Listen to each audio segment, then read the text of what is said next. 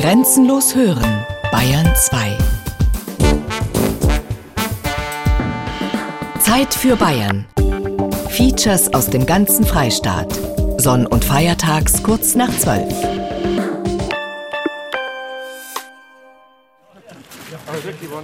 Ja, ist er, Grüße, Waldmarsheil. Also bitte langsam nach vorne gehen und vorne sammeln bei den Bläsern.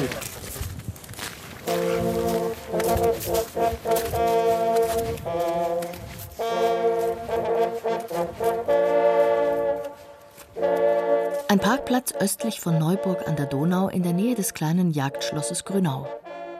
Einige Dutzend Männer in grüner Jagdkleidung stehen beieinander, über der Schulter ihre Büchsen. Viele tragen schon die neonfarbenen Warnwesten. Schließlich passieren immer wieder Jagdunfälle.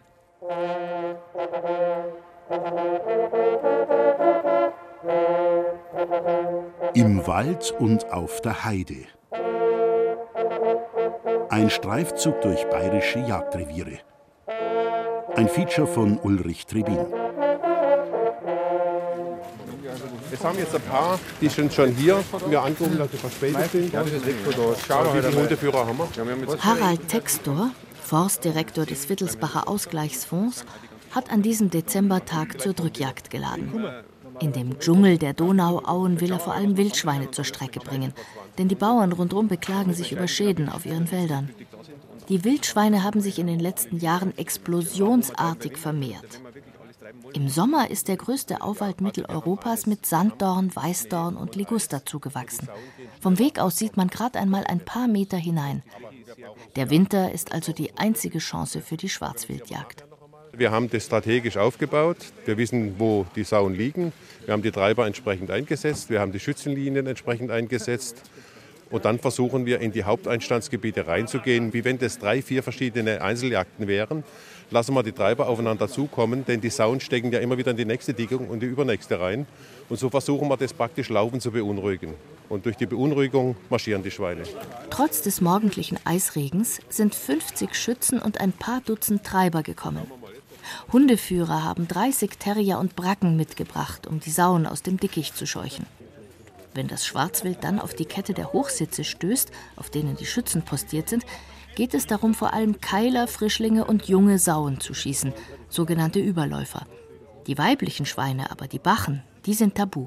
Das macht man, um das Sozialgefüge einer Rotte zu wahren.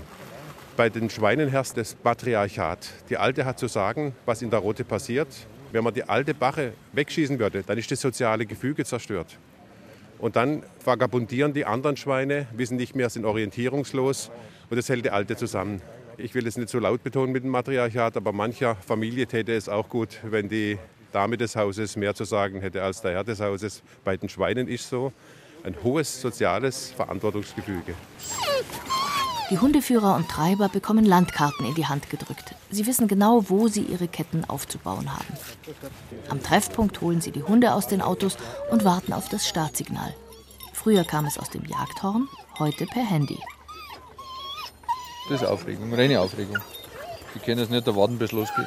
Die wissen genau, was los ist. Ja. Der hat in der Früh um 6 Uhr neben dem warmen Ofen schon zittert, weil er gewusst hat, es geht Die, los. die Hunde, die kennen das, wenn man in der Früh über den Hof geht, in was für einer Stimmung das ist, was man vorhat und so, ohne ein Wort zu sagen. Weil der Führer ist ja auch in einer anderen Stimmung, wie wenn er in den Dauer geht.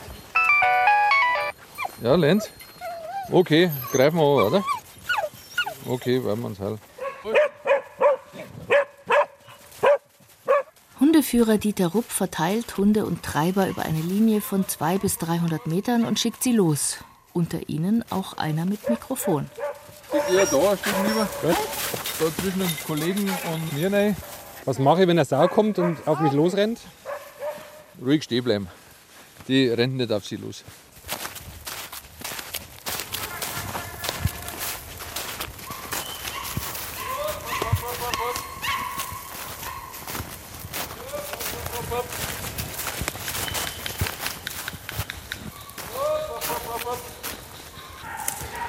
So, jetzt sind wir mitten im Auwald drin. Überall liegen Bäume quer. Muss man drüber steigen, liegt der nasse Schnee drauf. Wir haben alle leuchtfarbene Westen an, orange. Erstens, dass man es nicht sieht im Wald und zweitens, dass die Schützen nicht glauben, das ist eine Wildsau.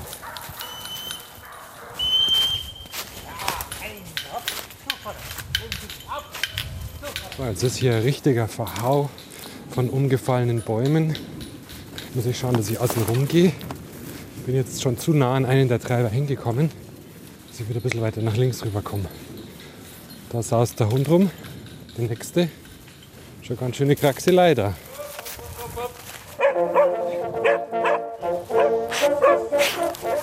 Hört man gell? Kleines Jagdlexikon. Die Saufeder. Manche Treiber tragen bei der Saujagd eine Lanze bei sich, an deren Spitze sich eine lange zweischneidige Klinge befindet. Diese Saufeder dient dazu, ein angeschweißtes, also angeschossenes Stück abzufangen, also zu töten. Sie ist für den Jäger sicherer als ein Saufänger genannter Dolch, weil das Schwarzwild dem Treiber dann nicht so leicht mit seinem Gewaff, den Eckzähnen, gefährlich werden kann. So, auf geht's, Männer. Komm, nicht reden, marschieren und leise. Bevor die Hunde losgelaufen sind, hat Jagdleiter Harald Textor eine der drei Schützengruppen zu seiner Linie mit Hochsitzen geführt, um einen Jäger nach dem anderen abzusetzen. Jeder von ihnen hat vor der Saison im Schießkino trainiert, laufende Wildschweine mit sicherem Auge zu treffen. Ein herrlicher Jagdtag, die Sonne kommt ja auch leise durch. Auwald bei Schnee, die erste Viertelstunde kann entscheidend sein. Es kommen drei Treiben auf uns zu. Einmal von Süden, einmal von Osten und einmal von Westen. Viele der Hochsitze haben die Waldarbeiter im Sommer erst aufgebaut und rundherum die Bäume ausgeschnitten, damit der Schütze auch eine gute Sicht hat. Herr Klaus, mit vier Mann, die vier Stände besetzen. Sie kennen sich aus. Weidmannsheil, Sicherheit am Stand und dann können Sie gleich, wenn Sie oben sind, laden. Und wenn die Sicherheit hergestellt ist, können Sie auch gleich schießen. Beim letzten Mal sind gleich ein paar Saunen um den Schützen rummarschiert und er war noch nicht vorbereitet. Bitte leise auch beim Besetzen der Stände. Guten Anlauf, Weidmannsheil. Danke. So, Klaus, gucke ich gleich da drauf. Der Hochsitz hat den Vorteil, dass der Boden der Kugelfang ist. Das heißt, wenn ein Schütze seine Beute verfehlt, kann die Kugel nicht kilometerweit fliegen und Treiber oder Hunde verletzen. Außerdem kann das Wild den Menschen da oben nicht so gut riechen. Die Schweine lassen sich trotzdem nicht leicht überlisten. Der Bache hat zwischen vier bis acht Frischlingen, mittel sechs bei uns. Und wenn man jedes Mal auf einen Frischling schießt oder zwei, dann weiß die Bache natürlich, wenn es knallt, jetzt geht es um Leben und Tod.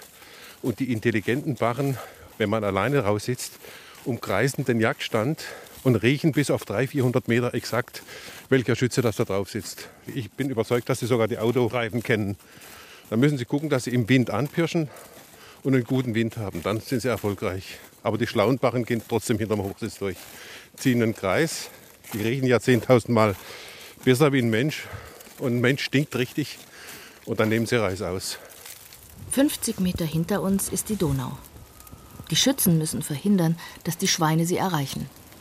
Erst im letzten Jahr ist eine Rotte durch den Fluss geschwommen oder geronnen, wie die Jäger sagen. Die Tiere haben sich einen dicken Feist, also Speck, angefressen und sie sind gute Schwimmer. Jetzt hat jeder Schütze seinen Stand besetzt und die Büchse geladen.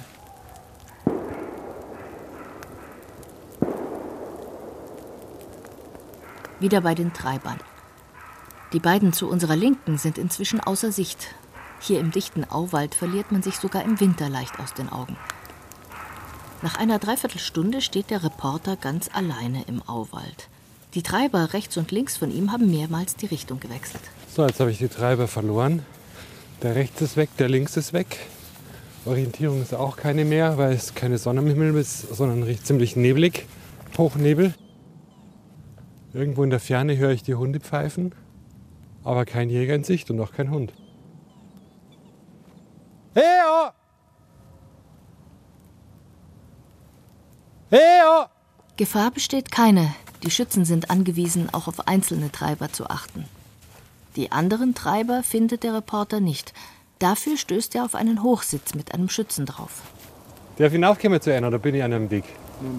Da ist Platz Oben steht Bernhard Schönacher aus Neuburg an der Donau. Eigentlich hat außer dem Schützen niemand was auf dem Hochsitz verloren, doch der End-60er macht eine Ausnahme. Was haben Sie jetzt für ein Gewehr? Ich habe einen Repetierer, da sind drei Schuss im Magazin und einen habe ich noch überladen im Lauf, also vier Schuss habe ich da zur Verfügung.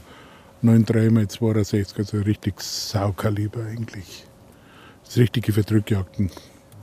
Wenn man es gescheit erwischt, dann ist die hin. Normal schon, ja. Und was reizt Sie an der Jagd? Was gefällt Ihnen? Hm, das ist erstens Passion und zweitens Spannung. Äh, Entspannung halt. Äh, die Ruhe. Mir macht es ja nichts aus, wenn man stundenlang steht.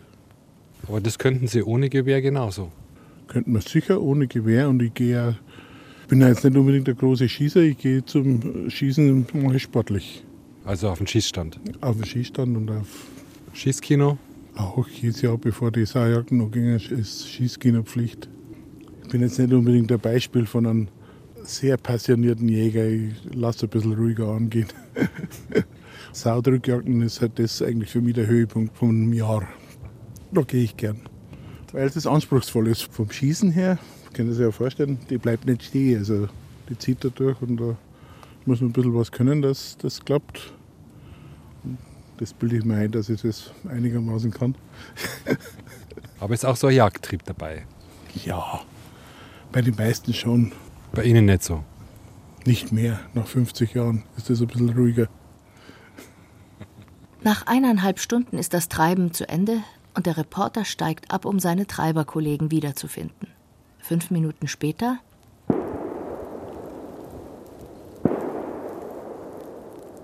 Bald darauf treffen wir Bernhard Schönacher wieder. Er hat, kurz nachdem wir ihn verlassen haben, einen jungen Keiler erlegt. Das tote Tier liegt blutig am Wegesrand im Schnee. Der Schütze strahlt. Ja, am Hund da hinten laut geben. Und dann habe ich am Rand von der Dickung ein Saarlaufer gesehen. Dann habe ich es da wieder aus den Augen verloren. Dann habe ich mir gedacht, ja, der geht da weiter vorn über den Weg. Für mich nicht zum Schießen. Habe mich aber trotzdem fertig gemacht. Und dann ist tatsächlich doch da rübergekommen. Da in der Dickung. Habe ich ein bisschen geschaut, wo es geht zum Schießen und habe geschossen. Ja. Kopf gehofft, jetzt die ganze Zeit das Körper ist, ist er tatsächlich ein Keiler. Ja, Überläuferkeiler. Vom vorigen Jahr. Wo haben Sie ihn getroffen? Der erste Schuss mitten drauf und der, der zweite dann. Und das Ohr. Tellerschuss, ja. Hört man Teil? Ja, hört man Hört man Teil? Ja.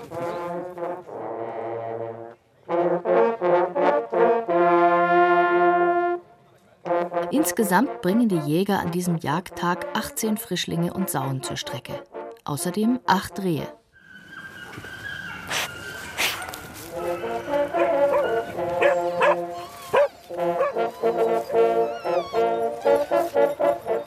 Kleines Jagdlexikon. Der Schneider. Wenn ein Schütze von der Jagd ohne Beute nach Hause kommt, so muss er sich die Bezeichnung Schneider gefallen lassen.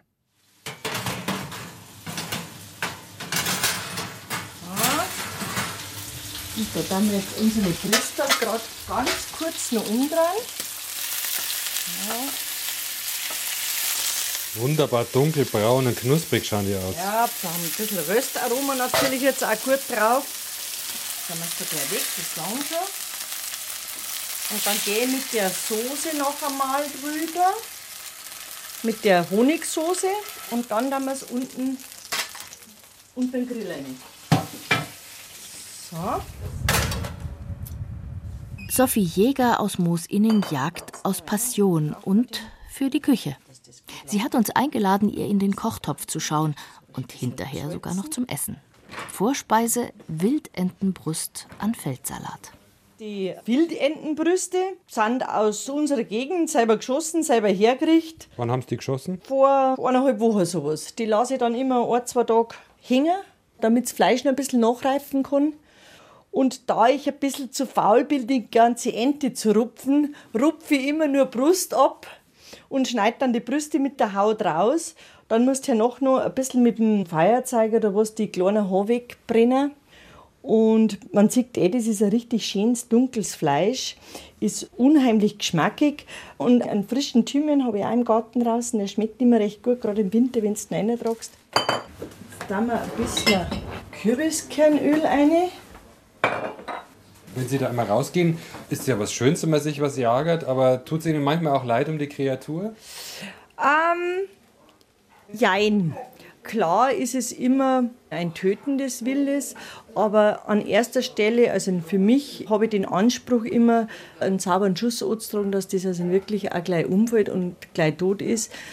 Und ich finde das eine feinere, eine leichtere Art zu sterben, wie manche unserer ganzen aufgezogenen Tiere aus Mastbetrieben, wo es drinsteht und die ein ganz Leben lang und sehen keinen Sonnenschein und können kein Grasel fressen. Das muss man sich manchmal mal ein bisschen bewusst machen, was wir uns mir an Fleisch einverleiben, wie das gehalten wird. Und ich finde, ein Schussodrung auf ein Wild, das draußen steht und bis dahin in freier Natur gelebt hat, ist ein ehrlicheres Stück Fleisch noch in der Küche drin, wie alles andere. Also das Einzige, was ich ganz ungern tue, ich schieße ganz ungern eine Kitz oder sowas. Also das ist halt einfach, weil ich wahrscheinlich auch eine Frau bin oder was weiß ich. Dieser Mutter ein Junges wegzuschießen, das tut mir aber ein bisschen in der Seele leid. Also da lasse ich mir die anderen ein bisschen hinlangen. Bei den Reh hast du ja oft einmal Zwilling, wo man sagt, naja, da schießt man eins weg, weil das andere einfach dann auch kräftiger werden kann.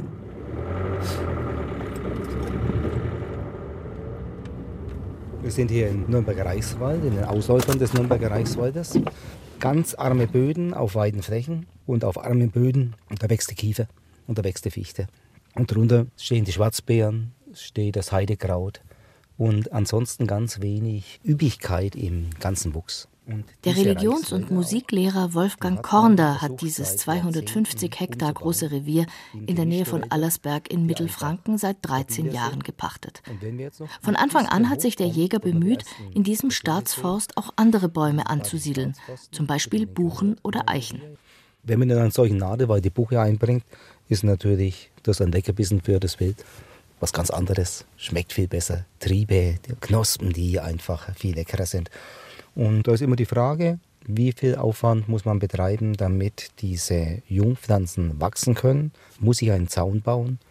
Kostet viel Geld, muss unterhalten werden. Wir hatten Stürme, dann fallen Bäume drum, Rehwild geht wieder rein, verbeißt.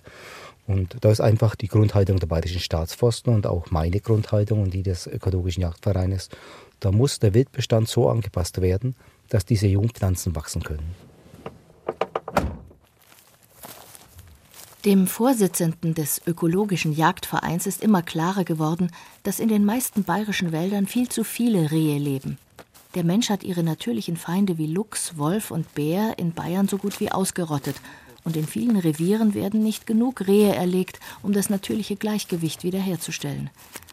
Vielen Jägern sind hohe Wildbestände lieber, damit sie genügend Rehe vor ihre Ferngläser und Büchsen bekommen, glaubt Kornder. Man weiß ja, dass Deutschland, fast Mitteleuropa, ein Buchenland war. Also die Buche ist in vielen Fällen nicht verkehrt. Die ganzen Borkenkäferproblematiken, die wir hier in Mittelfranken haben, wo Tausende von Hektar Fichte zusammengebrochen sind, die sind das Ergebnis von diesem Klimawandel, dem die Fichte nicht mehr gewachsen ist. Und die Buche ist da wirklich gut. Und da sehen Sie so eine Fläche, wo sie dann bis, das geht jetzt einige hundert Meter hier hinein, wo sie versucht haben, einfach die Buche unterzupflanzen.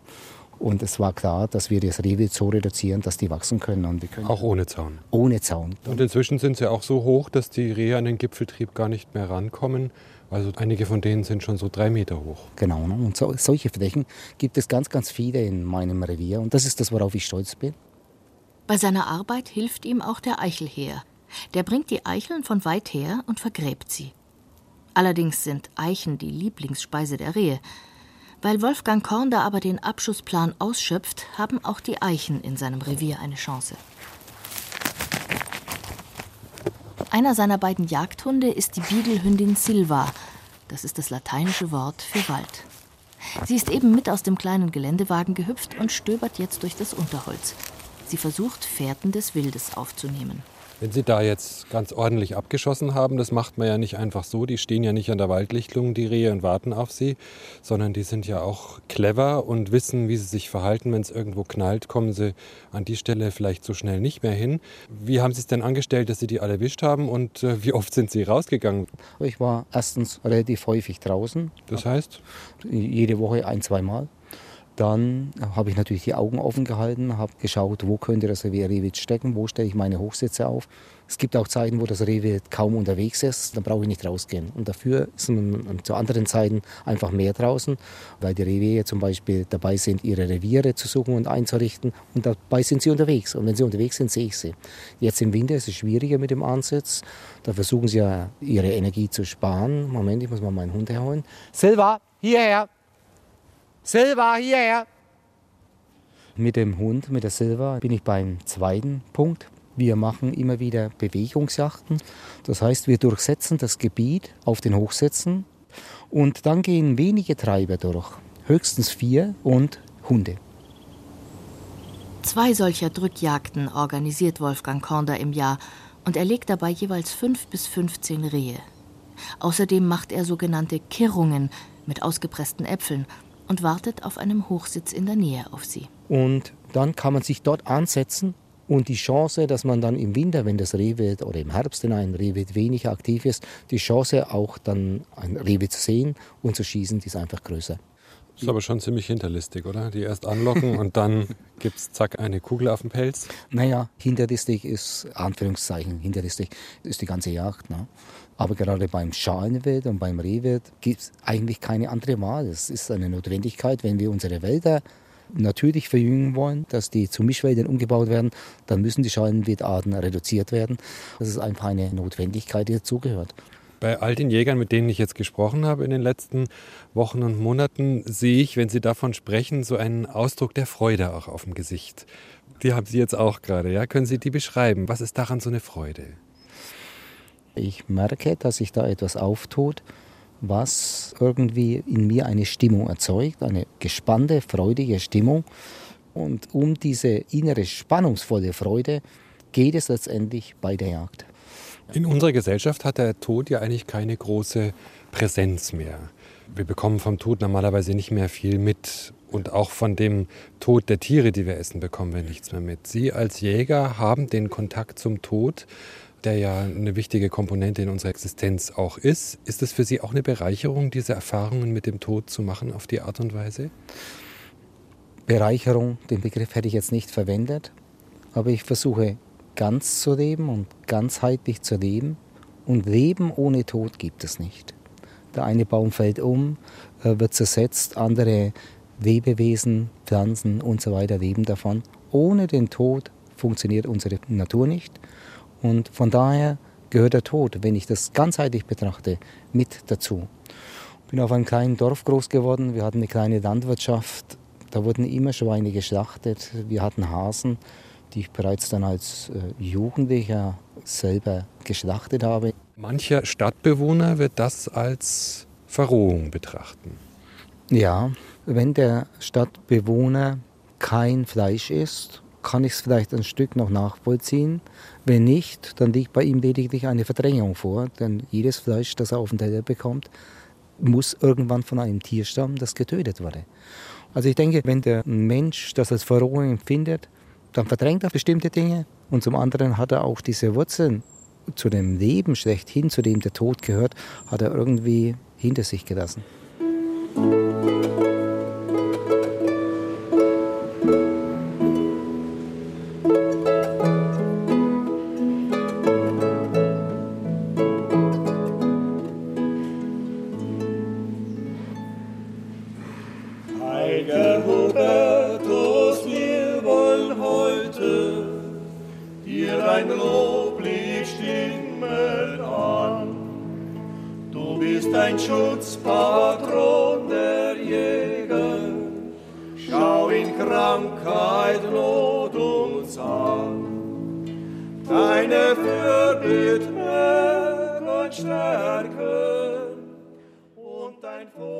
Pfarrkirche St. Johann in Erding.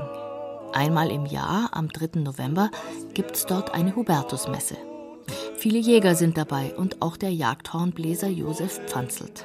Die Legende kennt ja jeder vom Hubertus, den wilden Jäger, der sogar am Karfreitag gejagt hat. Sogar an hohen kirchlichen Feiertagen hat er den Wild nachgestellt. Mit diesem Zeichen des Kreuz im weißen Hirsch, goldenen Hirschen, je nachdem, wurde er erinnert, dass er da übertreibt. Dass er halt das ganze Jahr nur noch dem Wild nachgejagt hat. Und Jagd soll nicht nur der persönlichen Freude dienen, man verfolgt ja einen Zweck. Also man reguliert die Wildbestände, man schaut natürlich auf die Schäden. Man geht aber mit dem Ganzen verantwortungsvoll um, weil unsere Nachfolgegenerationen, die wollen ja auch noch Tiere sehen. Es sind ja in der Vergangenheit schon genügend Wildtierarten ausgerottet worden. Früher sind am Hubertustag mancherorts sogar Hunde und Pferde mit in die Kirche gekommen. Die liturgische Musik kommt nicht von der Orgel oder einem Chor, sondern selbstverständlich aus Jagdhörnern. Hier sind es die Erdinger Jagdhornbläser.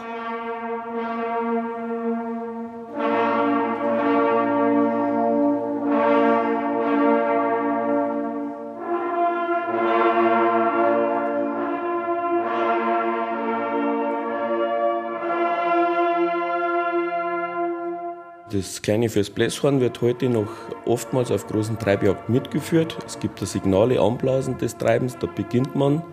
Dann Treiber in den Kessel, dann gehen die Treiber bei großen Feldjagden in den Kessel. Das ist gleichzeitig das Signal, dass der Schütze, der Jäger nicht mehr in den Kessel schießen darf, weil da würde man sich gegenseitig gefährden. Hahn in Ruhe, das hat nichts mit einem Goggelhahn zu tun, sondern kommt von der Schusswaffe vom Hahn. Also, dass man nicht mehr schießen darf, dass die Jagd vorbei ist. Und am Ende von der Jagd das sogenannte Streckenlegen. Hört man sein? Kleines Jagdlexikon ansprechen.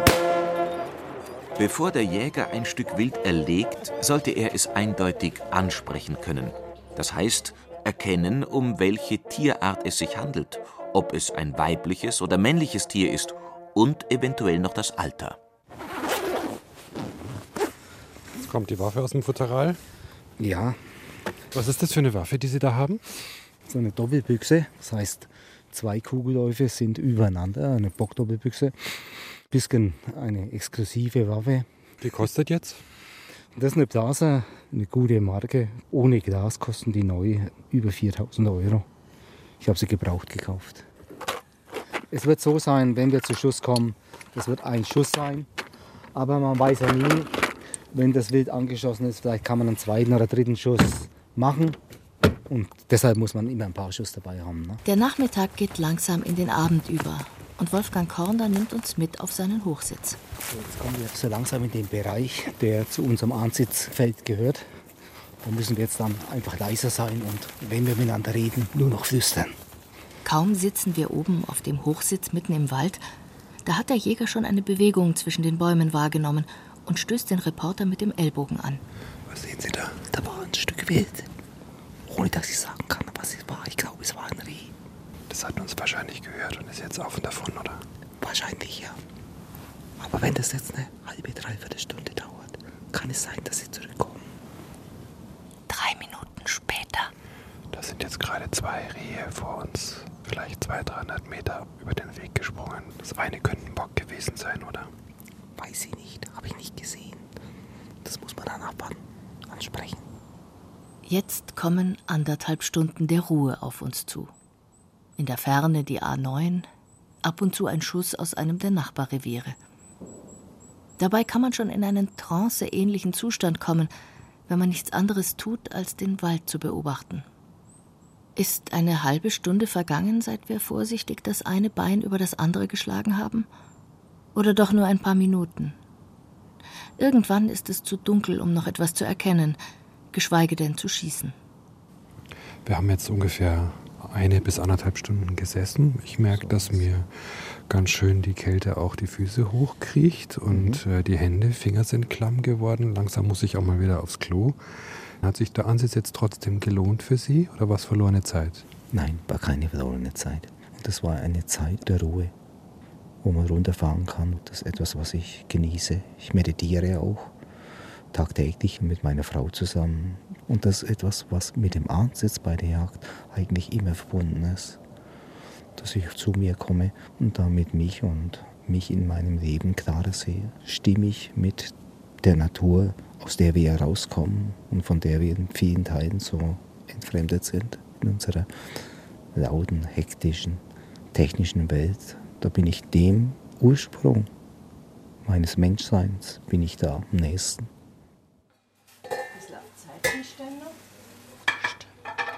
Meine Herren, es ist angerichtet. Sitzt euch her, bitte.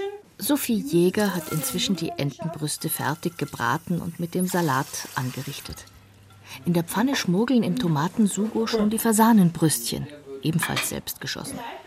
Unter den eingeladenen Jägern entsteht schnell eine gastliche Atmosphäre.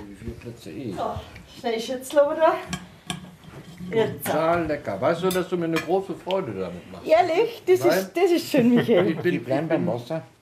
Daheim mit wildem Ein Rotwein? Mit ja? ein Glas Rotwein. Eben eingetroffen ist auch Josef Pfanzelt. Er kommt gerade von einer Saujagd.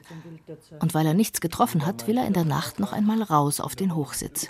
Er spart also mit dem Alkohol, nicht aber mit Jagdgeschichten.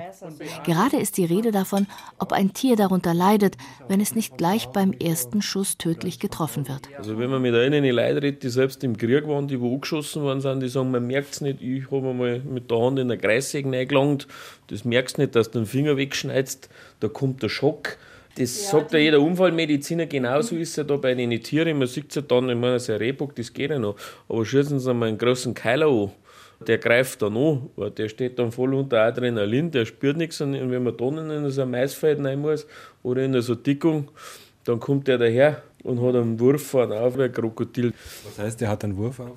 Ja, der rei- reißt vorne den Rachen auf, der klappert mit den Zähnen. Also ich habe das letztes Jahr mal erlebt bei nach einer Drückjagd, da habe ich ein bisschen leichtsinnig mit dem Dackel so schnell was nachgesucht und dann bin ich rein ins Gebüsch. Die Sau war nicht groß, die hat vielleicht knappe 50 Kilo gehabt.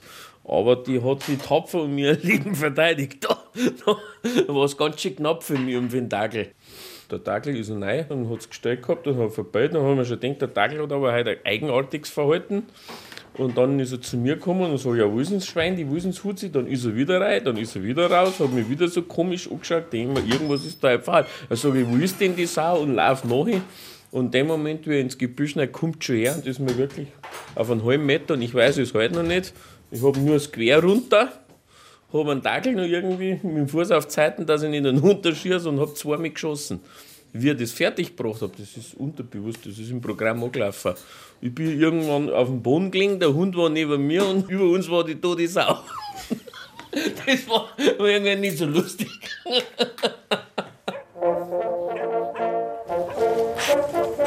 Hört mal rein. Kleines Jagdlexikon Jägerlatein. Mitunter reißt die Begeisterung den Weidmann beim Erzählen so weit mit, dass er sich kaum spürbar ein wenig von der Wahrheit entfernt.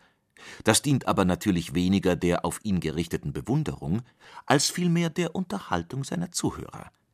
Zuweilen freilich will er seinen der Jagd unkundigen Zuhörern auch einen Bären aufbinden. Da schau her. So, jetzt haben wir da unseren Pürierstab.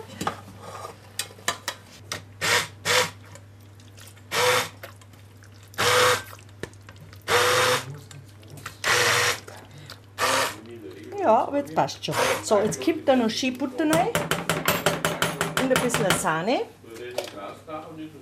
Das, das und ein bisschen Muskatnuss. Und dann schauen wir, ob wir eventuell noch ein bisschen. Sophie Jäger bereitet schon den dritten Gang vor. Zum Hirschen serviert sie statt Spätzle und Blaukraut Selleriepüree und selbstgemachte Preiselbeerkrapfen. Der Jäger Josef Panzelt schwelgt weiter in Jagdgeschichten. Gerade schwärmt er von der bald beginnenden Fuchsjagd. Wenn der Mond dann so über den der Schnee so glitzert, wenn man wirklich Vollmond hat und der Fuchs, der hat so was Schwebendes. Da sitzt man dann draußen und man sieht mit freiem Auge, wenn dann irgend so, eine leicht schwebende Bewegung über den Schnee kommt und die dann wieder stehen bleibt und dann auf so Maulwurfshügel zuläuft und dann schnürt er so dahin. Da muss man ganz mucksmeißel still sein, weil er hört, er vernimmt ja unheimlich gut. Und den dann zu überlisten, zu schießen, das ist dann schon, sagen wir mal, eine Kunst. Oder was halt ich auch ganz gern mache, ist dann die Lockjagd. Da macht man einen sterbenden Hasen. Und wenn er da kommt, das freut einen, weil das ist dann ein bisschen Schadenfreude, dass man überlistet hat, muss man schon zugeben. Wie macht man sterbenden Hasen? Wie man den macht. Und da gibt es ein Lockinstrument oder man kann ihn mit der Hand machen. Sie Ich kann es, ja.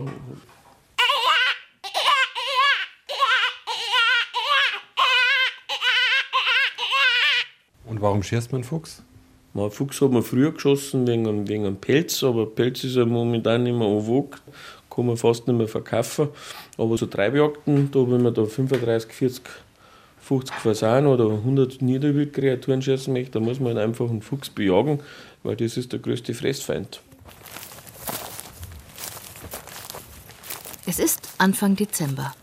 Im Revier von Josef Bauer östlich von Landshut sehen wir im Wald überall die sogenannten Rehbetten. Da haben die Rehe sich am Boden Mulden gescharrt, auch damit sie nicht direkt auf dem Schnee liegen müssen. So, jetzt kommen wir an die Fütterung hin. Kommen wir an die Fütterung. Diese Fütterung, Sie sehen, wenn Sie da reinschauen, haben Sie die schon umeinander gefressen. Das ist jetzt momentan nichts anderes als Apfeldrester. Apfeldrester entsteht Apfelsaft, Apfel wird ausgepresst, der Rest, das ist jetzt ein Futter, das gar nicht energiereich ist. Braucht es auch nicht. Josef Bauer füttert die Rehe in seinem Revier, damit sie gut durch den Winter kommen und vor allem, damit sie ihm die jungen Bäume im Wald nicht verbeißen. Er weiß, dass manche Kollegen und Fachleute ihn deswegen kritisieren. Und das sind hier in erster Linie die Gerüstsubstanzen, Pektine, die auch in irgendeiner Weise verdauungsfördern oder Darm fördern. Es geht ja uns nicht anders. Wenn man Obst isst, ist die Verdauung in der Regel in Ordnung. Gell? Und die Rehe haben sich im Herbst den sogenannten Feist angefressen. Eine dicke Speckschicht, die sie im Winter nährt und wärmt. Energiereiches Futter brauchen sie deshalb kaum. Schließlich hat sich ihr Pansen auf die karge Winterzeit umgestellt. Und in einem lichtreichen Wald finden die Rehe ja auch noch Brombeerblätter oder Kräuter, die sie unter dem Schnee herauskratzen. Ich kann mit der Fütterung den Verbiss nicht auf Null stellen. Das braucht es auch nicht. Das wäre geradezu unnatürlich. Das Reh will vielgestaltige Komponenten in seiner Nahrung haben. Und zum Beispiel, wir tun auch hier, jetzt wenn es noch kälter wird, tun wir da ein bisschen Mais-Silage rein, weil der friert recht leicht. Man könnte jetzt ja sagen, wenn Sie nicht wollen, dass die Rehe so viel die Bäume verbeißen, dann müssen sie einfach ein bisschen mehr schießen. Ja, wir tun uns vergleichsweise hart den vorgegebenen Abschuss. Wir sind in diesen 330 Hektar drei Mann. Ja. Und wir tun uns verdammt hart. Und da sitzt man oft tagelang, wochenlang, bis man wieder zu Schuss kommt, dass wir unseren Abschuss herbringen. Also Jagd artet dann fast ein bisschen zur Arbeit aus. Dementsprechend schwer ist es in vielen Revieren jemanden zu finden, der diese Arbeit tut. In einer Naturlandschaft würde Josef Bauer nicht füttern. Aber in unserer Kulturlandschaft, in der es viel Monokultur gibt, sowohl im Wald als auch auf den Feldern, da finden die Rehe seiner Meinung nach im Winter nicht mehr genug artgerechte Äsung. Außerdem will er verhindern, dass die Rehe zum Äsen über die Straße auf ein Winterfeld gehen. Schauen Sie, dieses Feld hier.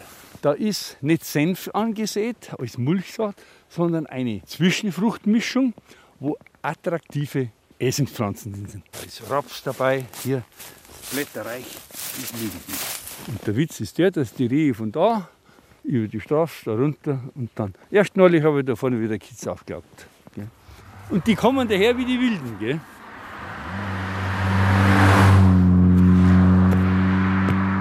Was kriegen Sie für Ihre Reh, wenn Sie es verkaufen? Das hängt vom Gewicht ab. Ein Kitz, das vielleicht bloß 10 Kilo hat, ja, da kriege ich, wenn es schön geschossen ist, das heißt nicht das teure Fleisch kaputt geschossen, Schulter und so weiter, kriege ich für das Kitz ja durchaus 50 Euro, 55 Euro. Wenn es schlecht geschossen ist, muss da was abziehen. Wenn es ein stärkeres Reh ist, kann es mit 70, 80 Euro sein. Da steckt aber dann auch ein Haufen Arbeit drin. Das ist es. Die Jagd macht Arbeit. Wenn einer meint, es ist ein Sport und ein Vergnügen, das haben früher die, der Adel gehabt. Ich sehe die Jagd als Dienst an der Natur, als Dienst an der Ökologie. Darf man Kleines Jagdlexikon die Beizjagd. Seit Jahrtausenden jagt der Mensch mit Greifvögeln. Das erste europäische Lehrbuch dazu hat Kaiser Friedrich II. in Apulien geschrieben. Es gilt heute noch als Standardwerk. In Bayern ist die Beizjagd seit über 1500 Jahren üblich.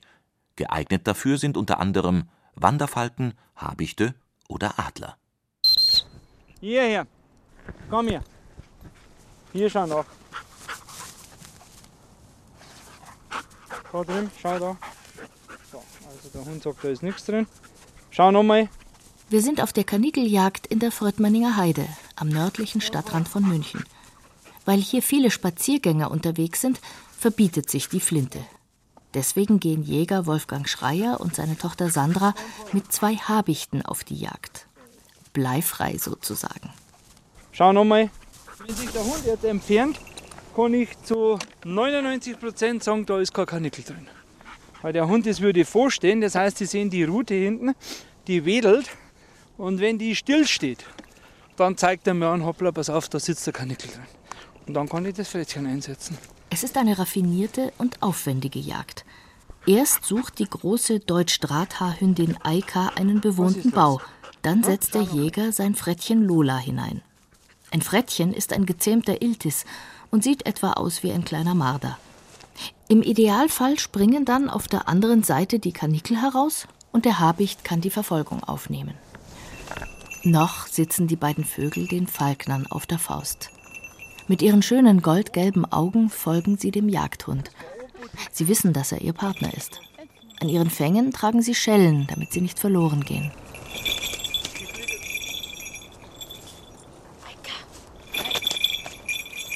Auf 360 Hektar leben hier in der Heide 250 oder mehr Kaninchen. Wenn sie zu viele werden, unterwühlen sie Boden und Wege und verbeißen Sträucher und Bäume. Und es bricht die Kaninchenseuche Myxomatose unter ihnen aus, an der sie dann elend zugrunde gehen.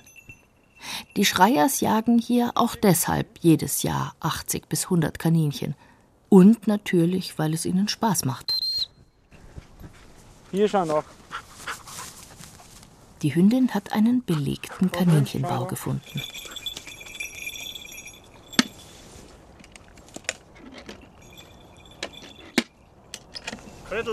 Und tatsächlich springen 50 Meter weiter zwei Kaninchen aus dem Bau. Der Habicht von Sandra Schreier stößt sich an ihrer hochgeworfenen Faust ab und fliegt hinterher, wie er es in freier Wildbahn auch tun würde. Doch er verfehlt seine Beute. Die Kaninchen retten sich in den nächsten Bau. Da haben wir Kaninchen, die laufen gar nicht schnell weg, sondern warten ganz gezielt, bis der Vogel ran ist. Und dann plötzlich drehen sich die im Kreis. Der Vogel kriegt keinen Wind mehr unter die Schwingen, sitzt und dann ist das Kanickel im Start schneller. Der Vogel ist ausgepumpt und so hat das Kanickel gewonnen. Der Vorteil der Beizjagd ist, dass Ja. die Greifvögel sich die kranken und schwachen Kaninchen aussuchen und so für eine gesunde Population sorgen. Eika, komm mal her. An diesem Nachmittag erwischen die beiden Habichte von sechs Kaninchen nur ein einziges. Als wir hingelaufen kommen, hat der junge Habicht es mit den Fängen am Kopf gepackt und bohrt seine dolchartigen Krallen hinein. Oft ist das Kaninchen schon tot, bevor der Falkner angelaufen kommt. Ansonsten überstreckt er mit einem Handgriff das Genick des Tieres.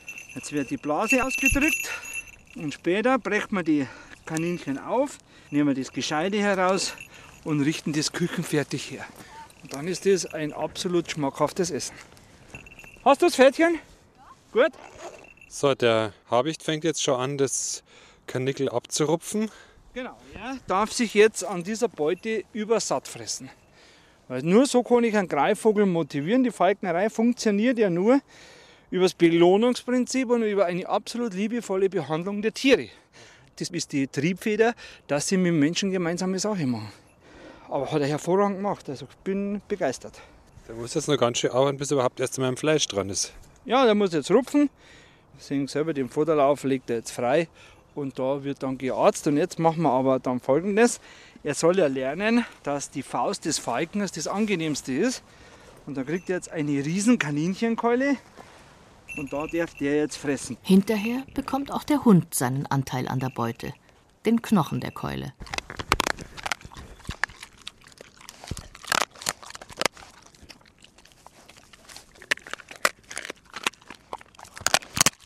Nach zwei Stunden sehen wir vor einem Bau apathisch ein Kaninchen sitzen. Es ist offensichtlich an Myxomatose erkrankt. Der Hund packt das halbtote Kaninchen am Genick und schüttelt es. Ja, ist gut. Ja, hier, aus. So, jetzt schauen Sie, da läuft das Alter schon raus, wenn der Hund jetzt das abwirkt. Das ist jetzt momentan unser Problem, dass wir hier einfach Myxomatose haben. Der Hund ist halt hier als Beutegreifer und hilft uns dann, eben diese Tiere zu erlösen. Fein ist er. Und aus. Aus. Aus. Ist brav. Aus. Gehört mir. Jetzt schauen Sie die Augen an. Blind. Total zugeschwollen. Total zugeschwollen und total vereitert. Ich werde das mal probieren. Und dann werde ich meine Bristel da. Ja, schauen Sie her, wie es jetzt aber sehen Sie das für das Schiputzel da. So, dann wir die nach unten, sehen Sie es? Und jetzt lassen wir es einfach da unten. Schalten wir, schalten wir zurück. Lasst mir ein bisschen Wärme raus, dass ich nicht zu viel drin habe. Und jetzt lassen wir es einfach nur ein bisschen. Ich decke es mit der Alufolie noch ab, dass man da ja nicht zu viel Hitze drauf kommt. Sophie Jäger hat den Braten vom Hirschkalb so gut wie fertig. Sie bedauert, dass die meisten Menschen nur an Feiertagen daran denken, wild zuzubereiten. Wild ist genauso wenig kompliziert wie. Ich meine, wenn ich keinen Steak machen kann, dann werde ich natürlich auch nicht ein Hirsch machen können. Aber im Endeffekt, wenn man sich ein bisschen einliest und heute kriegt man wirklich, du kannst dir übers Internet Rezepte runterholen. Warum trauen sich die Leute nicht hin? Weil es nicht so angeboten wird. Sie kriegen ja, sag jetzt mal, einen Fasan oder Wildentenbrüste oder sowas, kriegen sie nicht im Supermarkt. Da wird jetzt da einer. Wie viel braucht man denn? Ich glaube, dass das gut langt. Und das mal probieren. Wild wird eben meist auch nicht in Massentierhaltung produziert, sondern in kleinen Mengen, vom Dammwild einmal abgesehen. Man muss also einen Wildhändler in der Nähe haben oder mal einen Ausflug zum Jäger machen. Damit das Wild im Ofen nicht trocken wird, empfiehlt Sophie Jäger niedrige Temperaturen von 100 bis 120 Grad. Dann ist auch das Spicken unnötig. Bleib mal fest. Kleines Jagdlexikon. Der Schießer. Es gibt Jäger, die wollen in erster Linie viel Beute machen. Sie freuen sich an der Trophäe an der Wand und an ihrer jägerischen Potenz. Zum Wild haben manche ein ähnliches Verhältnis wie zu ihrem Segelboot oder ihren Golfschlägern. Der verantwortungsvolle Weidmann belegt so einen Kollegen mit dem verächtlichen Ausdruck Schießer.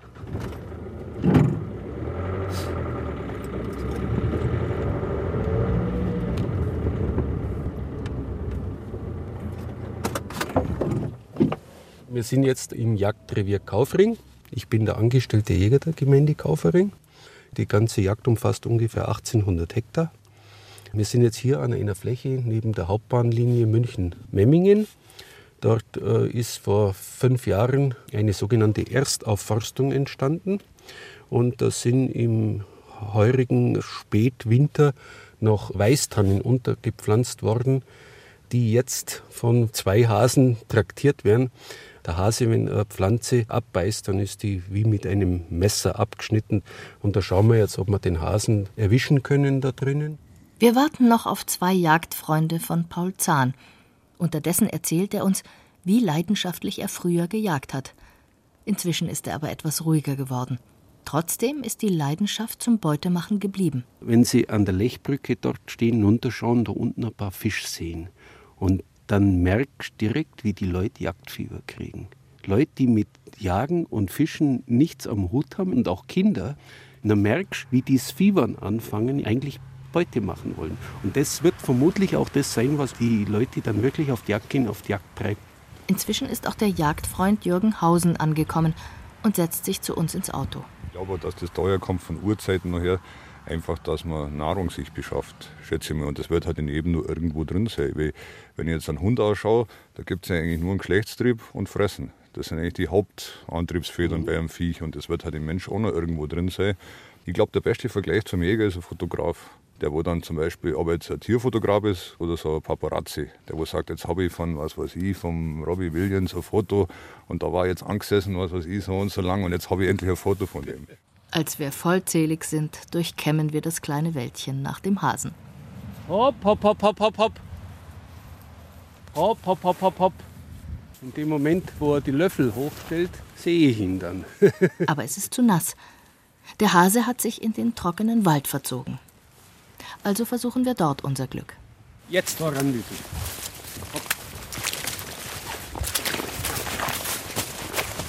Wo ist der Hase?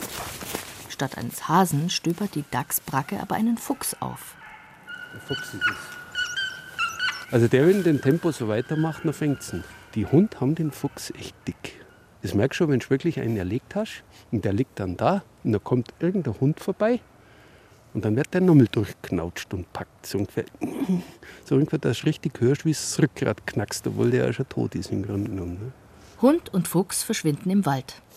Eigentlich bejagt Paul Zahn den Fuchs nicht, denn junge Füchse sind gute Nahrung für den Nachwuchs der Uhus und die liegen Paul Zahn am Herzen. Vor allem aber fressen Füchse Mäuse und die beißen junge Bäumchen kaputt. In Zeiten des Klimawandels ist ein gesunder Mischwald aber wichtiger denn je, sagt Zahn. Das muss man sich vorstellen wie ein Kühlschrank, der 800 Hektar hat. Ein Klimakühlschrank oder Klimaanlage, die im Sommer an heißen Tagen einfach 8 bis 10 Grad kühler ist zum Regulieren. Wenn alleine dieser Bereich Westerholz mit 800 Hektar nicht da wären, hätten wir auf der Landsberger Platte unter Umständen ungarische Verhältnisse, also extrem kühle Nächte, extrem heiße Tage. Und das schafft alles Wald. Und je intakter der ist und je gemischter der ist, dass ich sozusagen alle Altersstufen in einem Bestand habe, desto leistungsfähiger ist mir der Wald. Die Schüsse kommen vom Jagdfreund Jürgen. Später erfahren wir, der Hund hat den Fuchs tatsächlich gefangen und halb tot gebissen. Jürgen hat ihm den Fangschuss gegeben. Schuld war eine Schnur, die der Waldbauer fürs Pflanzen gebraucht und danach liegen gelassen hatte. In der hat sich der Fuchs verfangen und konnte sich nicht mehr gegen den Hund wehren.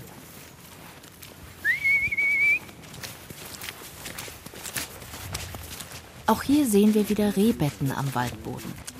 Paul Zahn füttert die Rehe in seinem Wald aber nicht. Er ist sich sicher, dass sie auch ohne ihn gut durch den Winter kommen. Und da kann er sich auch auf wissenschaftliche Erkenntnisse stützen. Nicht einmal Trester, respektive Trebern, würde er verfüttern. An und für sich wäre es besser, wenn man einfach kleine Flächen schafft und oft sind sie ja vorhanden, so wie hier jetzt zum Beispiel da an dem wenig befestigten Feldweg, wo ich in der Mitte einen Grünstreifen habe, links und rechts Grünstreifen habe. Wenn ich einfach hergehe, wenn wirklich, sagen wir so, Schneelage entsteht, dass ich das Gefühl habe, die kommen nicht hin, kratzt den Schnee mit dem Traktor mit der breiten Frontladerschaufel ein bisschen weg, dass sie wieder ganz leicht an irgendein Esungsmaterial kommen. Das, was sich Rehwild selber sucht, das passt zur Verdauungsphysiologie. Jedes Eingreifen mit Futter, und wenn es noch so Schmalhans Küchenmeister ist wie Apfeldreschter im Grunde genommen, ist praktischer Eingriff in die Natur. Wir wollen zum Teil an Natur auch zulassen, dass auch ein Tier, das von der Konstitution nicht so gut beieinander ist, auch im Winter eingeht. Die ganzen kleinen Säugerbeutegreifer am Boden, aber auch zum Beispiel Bussarde, die sind auf dieses Aas angewiesen. Im Wald und auf der Heide. Ein Streifzug durch bayerische Jagdreviere. Das war ein Feature von Ulrich Trebin in der Reihe Zeit für Bayern. Die Sprecher waren Irina Wanka, Christian Jungwirth und Johannes Hitzelberger. Ton und Technik Cordula Vanschura. Redaktion hatte Gerald Huber. Ich bin gerne auf der Jagd draußen. Ich gehe gern zehnmal auf die Jagd und sehe kein Stück Wild, aber ich sehe wie sich der Wald vor mir verjüngt von meinem Hochsitz aus. Das ist für mich das Wichtige. Auch Paul Zahn hat das Rehwild in den letzten Jahren enorm reduziert. Dem Wald zuliebe. Dann ist der alte Revierleiter mal kommen in der Früh, hertappelt zu mir an die Leiter, der Fridolin Fröhlich. Ah, Herr Zahn, wie viel haben Sie denn hier schon geschossen heuer? Ich glaube, Sie sind ein Schießer. Zwei Jahre später treffe ich ihn da so einen Kilometer von da weg runter und sagte, Herr Zahn, Herr Zahn, Sie haben recht. Das wächst, das wächst, das wächst.